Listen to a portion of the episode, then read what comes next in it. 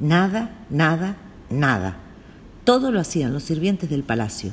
Vestirla, peinarla, estornudar por ¡Achú! Por ella, abanicarla, pelarle las ciruelas. Cómo se aburría la pobre Sukimuki. Una tarde estaba, como siempre, sentada en el jardín papando moscas cuando apareció una enorme mariposa de todos los colores. Y la mariposa revoloteaba y la pobre Sukimuki la miraba de reojo porque no le estaba permitido mover la cabeza. ¡Qué linda mariposapa! murmuró al fin Sukimuki en correcto japonés. Y la mariposa contestó también en correctísimo japonés. ¡Qué linda princesa! ¿Cómo me gustaría jugar a la mancha con usted, princesa? No popo pedopo, le contestó la princesa en japonés.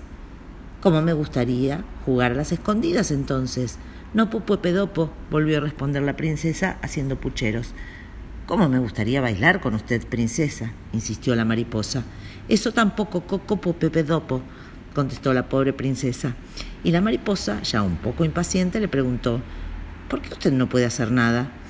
Porque mi papá, el emperador, dice que si una princesa no se queda quieta, quieta, quieta como una galleta, en el imperio habrá una pataleta. ¿Y eso por qué? Preguntó la mariposa. Porque Sipi, contestó la princesa. Porque las princesas del Japón Pong debemos estar quietitas sin hacer nada. Si no, no seríamos princesas, seríamos mucamas, colegialas, bailarinas o dentistas. ¿Entiendes? Entiendo, dijo la mariposa. Pero escápese un ratito y juguemos. He venido volando de muy lejos nada más que para jugar con usted. En mi isla todo el mundo me hablaba de su belleza. A la princesa le gustó la idea y decidió, por una vez, desobedecer a su papá. Salió a correr y bailar por el jardín con la mariposa. En eso se asomó el emperador al balcón y al no ver a su hija armó un escándalo de mil demonios. ¿Dónde está la princesa? chilló. Y llegaron todos sus sirvientes, sus soldados, sus vigilantes, sus cocineros, sus lutrabotas y sus tías para ver qué le pasaba. Vayan todos a buscar a la princesa, rugió el emperador con voz de trueno y ojos de relámpago. Y allá salieron todos corriendo, y el emperador se quedó solo en el salón.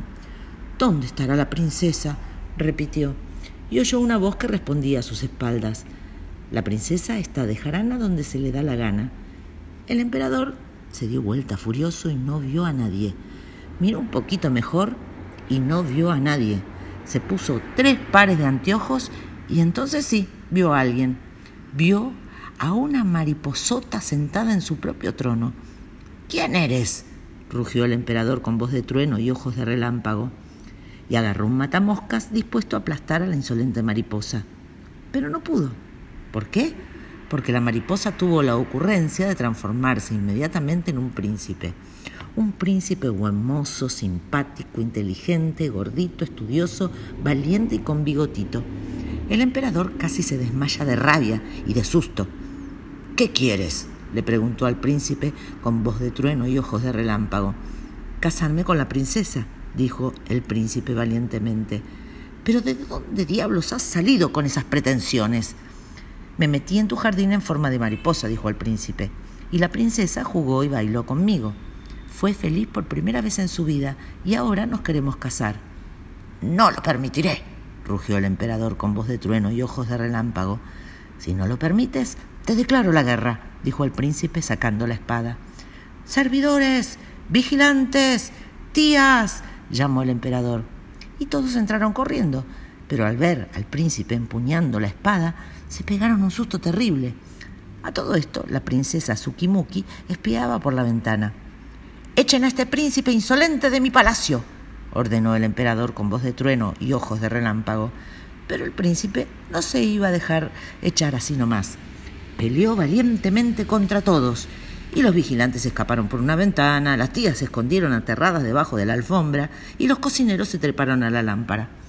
Cuando el príncipe los hubo vencido a todos, preguntó al emperador ¿Me deja casar con su hija? ¿Sí o no? Está bien, dijo el emperador con voz de laucha y ojos de lauchita. Cásate siempre que la princesa no se oponga. El príncipe fue hasta la ventana y le preguntó a la princesa, ¿Quieres casarte conmigo, princesa Tsukimuki? Sipi, contestó la princesa entusiasmada. Y así fue como la princesa dejó de estar quietita y se casó con el príncipe Kinoto Fukazuka. Los dos llegaron al templo en monopatín y luego dieron una fiesta en el jardín. Una fiesta que duró 10 días y un enorme chupetín. Así acaba, como ves, este cuento japonés.